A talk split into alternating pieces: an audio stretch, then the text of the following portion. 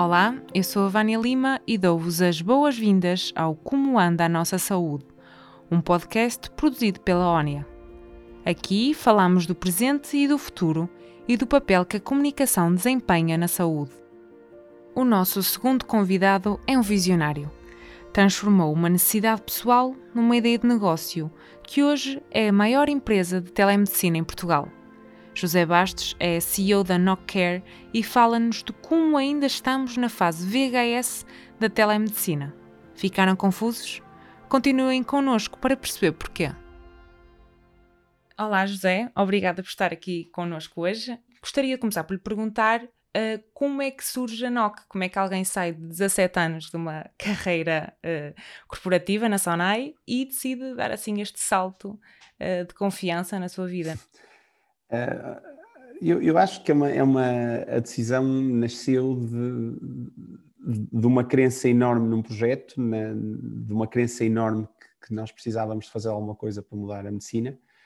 Uh, e, e, e, acho que por um lado havia uma crença, por outro lado houve, houve alguma análise e alguma bastante análise substancial de que, de que não só a medicina precisava disto, como haveria uma oportunidade de mercado para fazermos isto. Uh, pronto, e, e, acho que na sequência dessas duas coisas, uh, a certa altura uma pessoa, uma pessoa acumula durante algum tempo, mas a certa altura está a fazer mal as duas coisas. Uh, e, e, o, e, o, problema de uma startup é que é tão frágil que se uma pessoa não se dedica a sério a ela, ela morre antes de nascer e, portanto, pronto, a certa altura foi tomada essa decisão de vamos para a frente e vamos avançar e foi, foi uma decisão de família, não foi uma decisão só minha. Uh, e pronto, e, e avançamos e, e, ainda não nos arrependemos. Mas então teve aqui algum momento em que fazia os dois trabalhos ao mesmo tempo, no fundo? Sim, claro, porque, porque quando se faz uma componente, de, eu diria, de prospecção de, de qualquer oportunidade, hum, há uma parte que nós podemos fazer um, um, fazer PowerPoints e dizer isto até faz sentido e tem valor, Uh, quer dizer, mas a certa altura foi preciso partir para a prática, foi preciso falar com médicos, perceber se isto era uma coisa que fazia sentido aos médicos, foi preciso falar com potenciais clientes, foi preciso falar, eu, eu na altura, por exemplo, falei com um conjunto de seguradoras uh, que operam em Portugal, falei com os grupos de hospitais privados, a dizer, vamos fazer isto, vem isto, isto faz sentido, isto tem alguma lógica, e, e pronto, e fomos, e fomos recebendo desde feedback positivo a comentários a dizer, mas se calhar vocês teriam que ir mais por aqui ou mais por ali, coisas desse tipo. E pronto, e fomos incorporando essa informação toda e, e pronto, e a certa altura, depois de incorporarmos esta informação toda, dissemos assim, bom, continua a aparecer um negócio, continua a aparecer uma coisa real, real. Uh, pronto, e aí foi a mesma altura em, em que comecei, em, em que lancei, e, e o meu cofundador João e, e, as pessoas que estavam connosco na equipa inicial. Uhum. E como é que surgiu a ideia mesmo? Como é que... a, ideia, a ideia surgiu algum, algum tempo antes, eu diria que surgiu se calhar, se calhar não, mais de um ano atrás em relação, a, em relação ao, ao lançamento. A ideia surgiu de uma necessidade muito, muito pessoal, que, que era por um lado... Uh, eu tenho dois filhos, na altura eram bastante pequenos, uh, e, e, o mais novo, sobretudo, ficava doente com muita frequência, porque o mais velho ia para a escola e depois trazia as coisas e contaminava mais novo. Uh, a minha mulher trabalha, tinha uma profissão que, que, envolvia na altura muito tempo fora do Porto e, portanto, quando os miúdos ficavam doentes, acabava por ter que ser sempre eu que ia para o hospital com eles e eu também tinha um emprego que era exigente. E, portanto, aquela, aquele modelo de ida às emergências ou às urgências para, para levar um miúdo que está doente com alguma coisa que requer uma consulta médica. Eh, era não servia, muito, não é? Exatamente, era, era, era, muito desgastante na nossa vida e, portanto, e, e é isso, quer dizer, e a, a ideia nasce de dizer assim, isto não haverá outra forma de fazer isto. Uh, pronto, e, e, do não há outra forma, parte espetacular era se fosse alguma coisa, e pronto, e depois é um caminho que percorremos uh, de, de, de, não há outra forma até ao, até, até ao ponto de chegada, mas eu diria, e essa é a lição mais de startup que há aqui, é uh, o ideal é uma pessoa focar-se no pain point do, do cliente e se encontrar uma forma que, que pareça fazer sentido para endereçar o pain point e percebendo depois que há quem esteja disposto a pagar por esse endereçamento do pain point, o resto mais ou menos resolve-se sozinho. mais ou menos.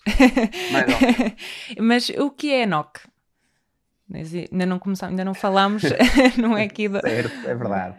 Bom, a NOC hoje é o líder nacional de, do mercado de teleconsultas. Nós, nos últimos 14 meses, já fizemos mais de 110 mil videoconsultas.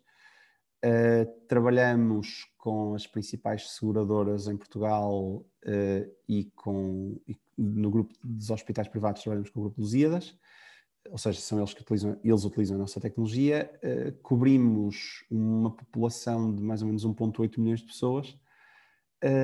temos operação em Portugal, temos clientes no Brasil, vamos ter clientes em Espanha, já, já vão lançar na próxima semana, ou pelo menos no próximo mês, garantidamente. Uh, clientes no Reino Unido e estamos a preparar também o lançamento na Índia em parceria com, com, com, com uma empresa local. Portanto, nós, nós hoje somos um, um provider de saúde em Portugal e um provider de tecnologia fora de Portugal. Certo. E nestes últimos meses da pandemia, vocês notaram diferenças? O que é que mudou? Se mudou alguma coisa, não é? É, é, essa, essa, é uma excelente pergunta. Uh, o que é que nós notamos? No início da pandemia, da, da, primeira versão de pandemia, notamos um aumento incrível de utilização.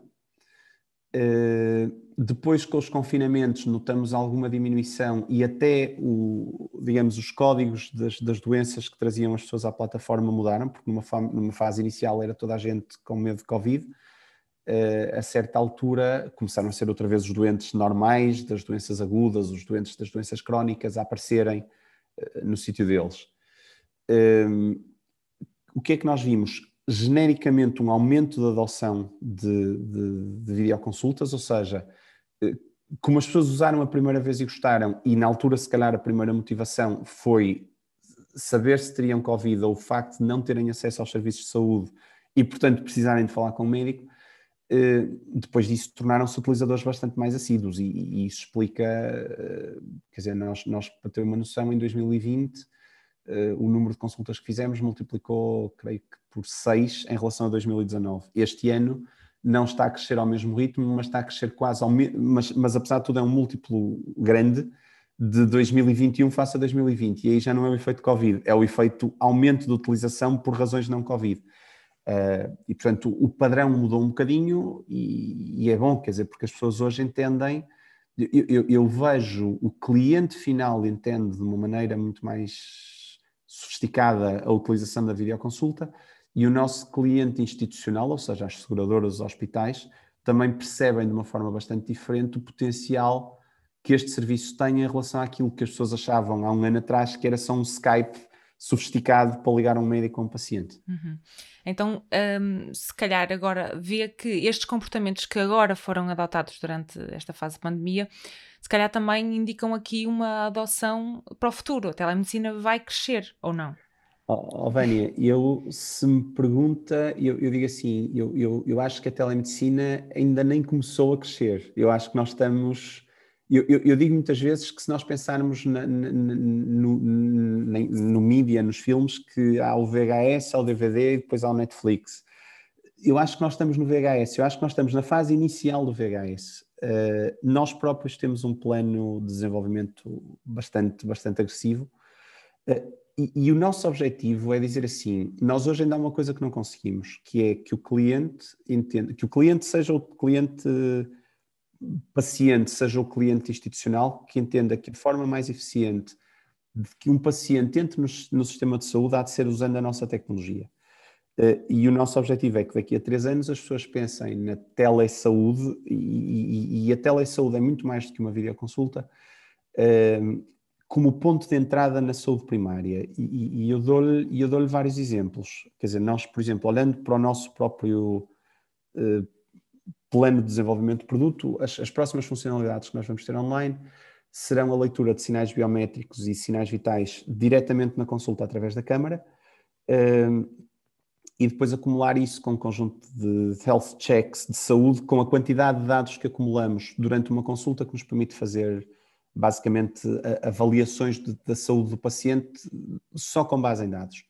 Então, o que nós estamos a dizer é isto: é um, um, exemplo simples, é dizer um paciente que hoje entre, portanto, ele hoje faz uma videoconsulta porque lhe dói a garganta e hoje é visto pelo médico apenas pela dor de garganta. O que nós estamos aqui a propor é que esse paciente, meramente porque está na consulta, porque nós conseguimos recolher um conjunto enorme de dados que neste momento estamos a construir os alicerces para a recolha, que o paciente é visto pelo médico para a dor de garganta e a certa altura, sendo um alerta a dizer atenção que este paciente tem risco cardiovascular uh, e se calhar devia ser visto por um especialista em risco cardiovascular e não só pelo médico que lhe está a fazer a consulta pela dor de garganta. Uh, e, portanto, nós vamos conseguir, e esta é a nossa visão, e por isso é que a nossa crença é que a saúde vai migrar daquilo que nós estamos hoje a ver para um modelo que nós chamamos digital first. Quer dizer assim, a pessoa não sabe bem o que é que tem, mas em dúvida fará uma consulta através de uma plataforma desta natureza, idealmente da nossa, eh, porque vai ter tanta mais informação sobre o estado de saúde do que se for uma consulta presencial e passar por uma triagem e se for, um, e se for visto por um médico que está ali presencial, porque o, um médico numa consulta presencial só vê o paciente daquilo que ele se queixa. E o que nós estamos a dizer é, nós conseguimos, graças a dados e informação que conseguimos recolher ao longo da consulta, eh, dar uma imagem muito mais completa do paciente e, portanto, em limite, diagnosticar-lhe coisas que ele não sabe que tem. E, e isto permite-nos sair daquilo que é medicina curativa para um espaço de medicina preventiva, não é? Uh, e isto ainda para nós ainda é só o DVD, porque depois ainda há a fase seguinte, que é como é que nós chegamos daqui uh, a um espaço onde, por exemplo, o 5G terá um papel muito, muito preponderante, que é quando falamos daquelas, de, quer dizer, todos connected devices, Internet of Things, Internet of Body, não é? Das pessoas poderem ter coisas muito simples, muito, muito baratas, mas que podem aplicar a si próprias, eh, a começar por smartwatches, mas por coisas já muito mais sofisticadas, mas com um custo baixo, em que o paciente ainda consegue ser monitorizado por doenças quase em tempo real a um custo muitíssimo baixo. E isso para nós é que é o, é o tal passo seguinte de Netflix. Uh, mas, mas, pronto, mas acreditamos que, que, que, temos uma visão muito, muito interessante do que é que é a saúde e uma visão que nos motiva imenso das práticas de saúde, de como é que a saúde, a forma como ela é entregue, se mudará para conseguirmos chegar a, a soluções muito mais otimizadoras. Pois é, isto de facto é. Nós estamos aqui este ano a falar na telemedicina como eh, as pessoas não podem deslocar fisicamente, fazem isto pela internet ou pela videochamada e de repente José fala-me aqui de coisas que não tem nada, é mesmo isso, é mesmo o VHS, não tem nada a ver e fazem toda a diferença, claro. Um, e uh, em termos de, de, de, das suas funções como CEO numa startup de saúde, né? eu acredito que vocês já estão mais há quanto tempo a, a operar com a NOC? Nós, nós existimos há cinco anos. Cinco anos, ok. Já, já, já, já temos aqui muito tempo de teste e de experiência. Claro. Antes de, antes de chegarmos onde estamos. Claro. E, e, quais é que são eh, os maiores desafios? Acredito que sejam muitos e que tenham mudado ao longo destes últimos cinco anos, mas atualmente quais é que são os maiores desafios que, que encontra no seu dia-a-dia? -dia? Eh, nós, eu diria, quando se chega um bocadinho ao nosso estado, uh, portanto, nós, nós já, já, estamos naquilo que na, na, história das startups já somos mais uma scale-up, ou seja, já temos um produto, já temos um product market fit, temos clientes que pagam volume, isso tudo. Portanto, hoje, hoje o nosso desafio é crescer uh, e, e, e, definir crescimento é logo o primeiro desafio, porque é dizer assim, nós somos líderes em Portugal. Uh, Portugal é um mercado pequeno por natureza, não é? Portanto, nós temos que ser muito maiores do que líderes em Portugal. Uh, temos clientes no Brasil, ótimo. O Brasil, está o Brasil a América Latina estão-se a revelar sítios ótimos para nós encontrarmos leads. Uh, Espanha, a mesma coisa, porque curiosamente o, a saúde digital está bastante mais evoluída em Portugal do que em Espanha, em geral, ou seja, no país como um todo. Uh, e portanto, Espanha está, se calhar, eu diria, dois anos atrasada em relação a Portugal, o que nos põe numa posição ótima, uh, porque temos um produto que, apesar de tudo, é mais sofisticado para um mercado que, que, que, que, vai avançar muito depressa, mas que neste momento está um bocadinho atrás. Uh, portanto, temos América Latina, temos Portugal, temos o tal projeto na Índia, que é um, que é um projeto excitantíssimo, porque, porque é, é, trabalharmos com um grupo clínico que está a construir o maior hospital oncológico da, da Índia, em Bangalore, uh, e estarmos nós a, a dar-lhes toda esta componente virtual da, da saúde deles. Uh, mas isto nós queremos sempre mais, quer dizer, a natureza daquilo que fazemos é dizer assim, ok, eh, agora vamos ganhar profundidade em cada um destes países, vamos tentar abranger mais geografias, eh, e pronto, e, e portanto, o, eu diria o desafio fundamental é o crescimento, porque hoje, em termos de produto, o nosso produto é bastante sólido e temos um roadmap muito claro eh, e temos investidores que têm confiança que nós vamos entregar esse roadmap e temos clientes que têm confiança que vamos entregar esse roadmap. Portanto, do lado do produto, nós, nós, nós estamos muito. Quer dizer, não, temos a noção de que é preciso fazer, que não é fácil, mas não temos razão para desconfiar de nós próprios, porque chegamos aqui, até aqui partindo de um PowerPoint, portanto, em termos marginais a diferença, a diferença é menor do que, do que, do que de zero até hoje. Um, em termos de crescimento, atacar novos mercados e ganhar clientes em geografias onde as pessoas não nos conhecem é muito mais difícil, é muito mais exigente. E, portanto, eu diria esse, esse hoje é o nosso maior desafio. Depois, obviamente, temos os desafios típicos de uma empresa que está a escalar, quer dizer, há dois anos éramos seis pessoas, neste momento somos 31, o nosso objetivo é chegarmos ao fim do ano para com 70. Uh, ah, pronto.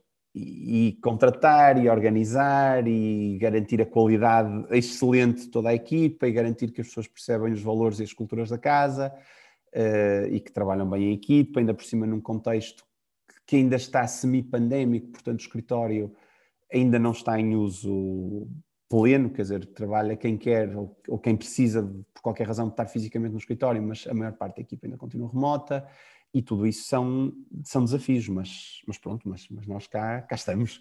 claro, claro que sim. E qual é que foi o momento mais marcante, ou os momentos mais marcantes eh, na NOC nestes cinco anos?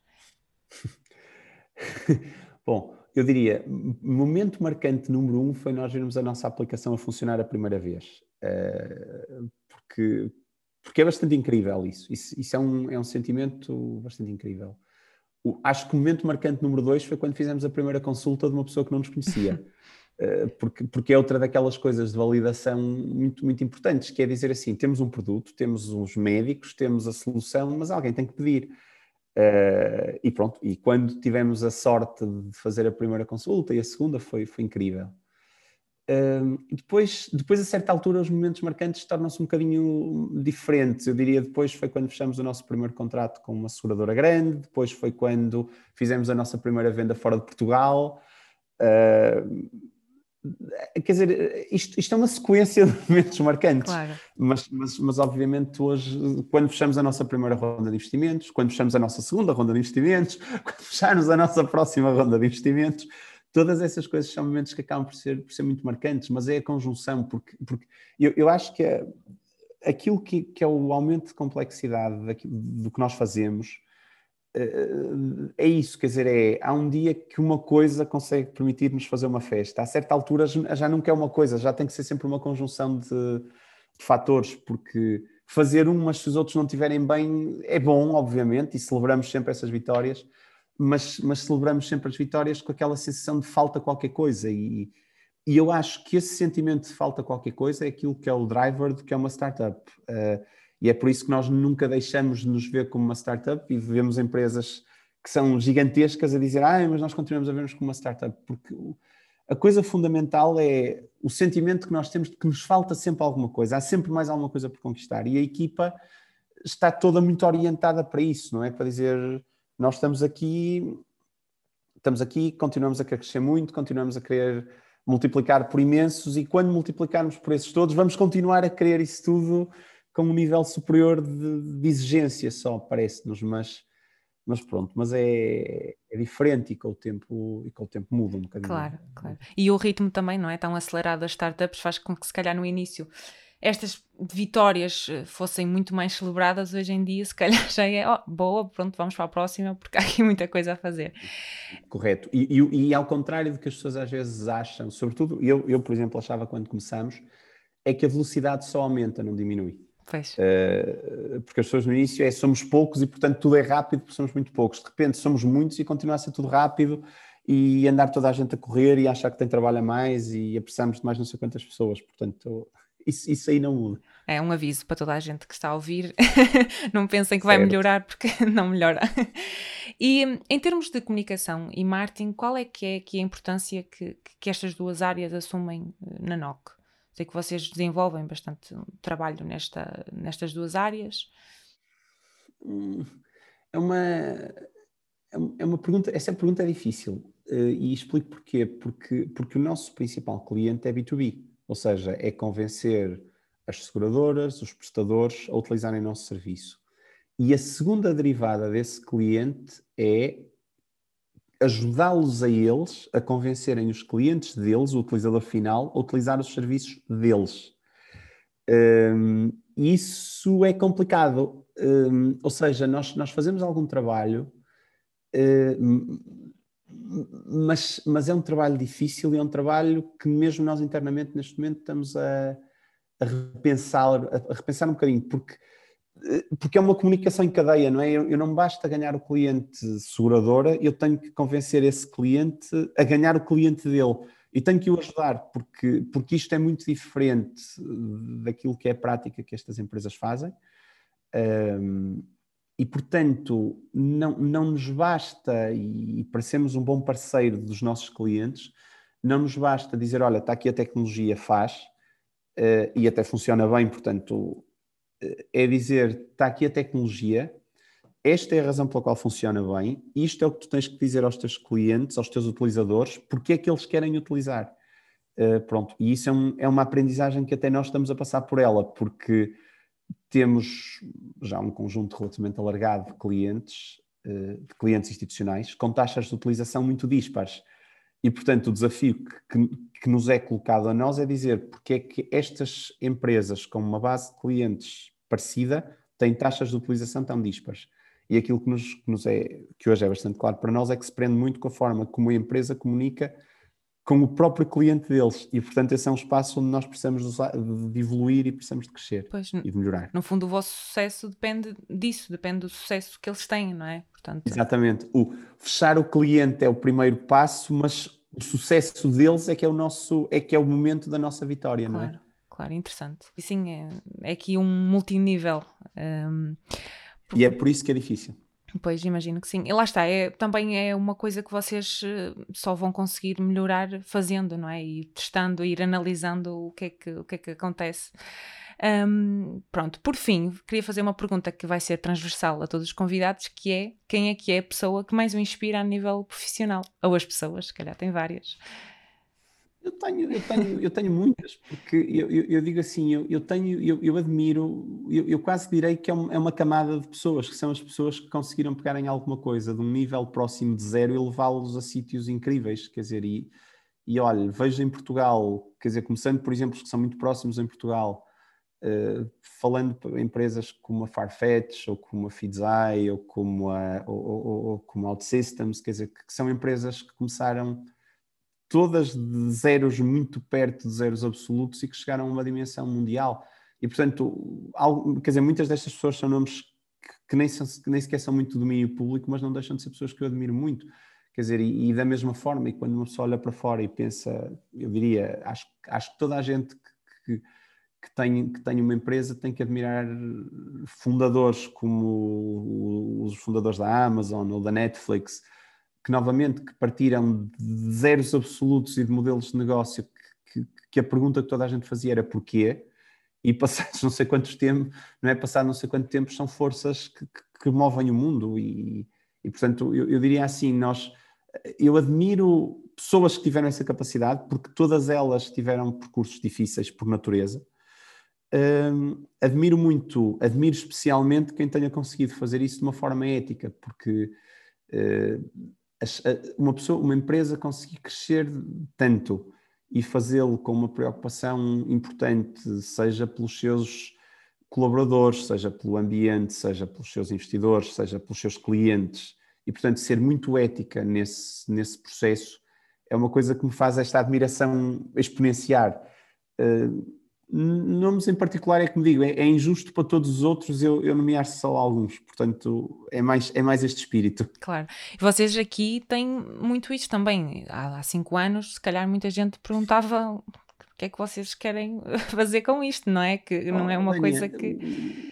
Quando se explicava na altura o que é que nós queríamos e esta nossa visão de digitalizar a saúde e da telesaúde, e, e como digo, e mesmo hoje, quando nós falamos que telesaúde é muitíssimo mais do que uma consulta em vídeo entre um médico e um doente, eh, as pessoas continuam a olhar. Como digo, hoje já perceberam o use case da videoconsulta porque a pandemia trouxe as conversas virtuais para o centro da discussão uhum. em todas as áreas e a própria videoconsulta para, para uma zona muito mais central da, da, discussão.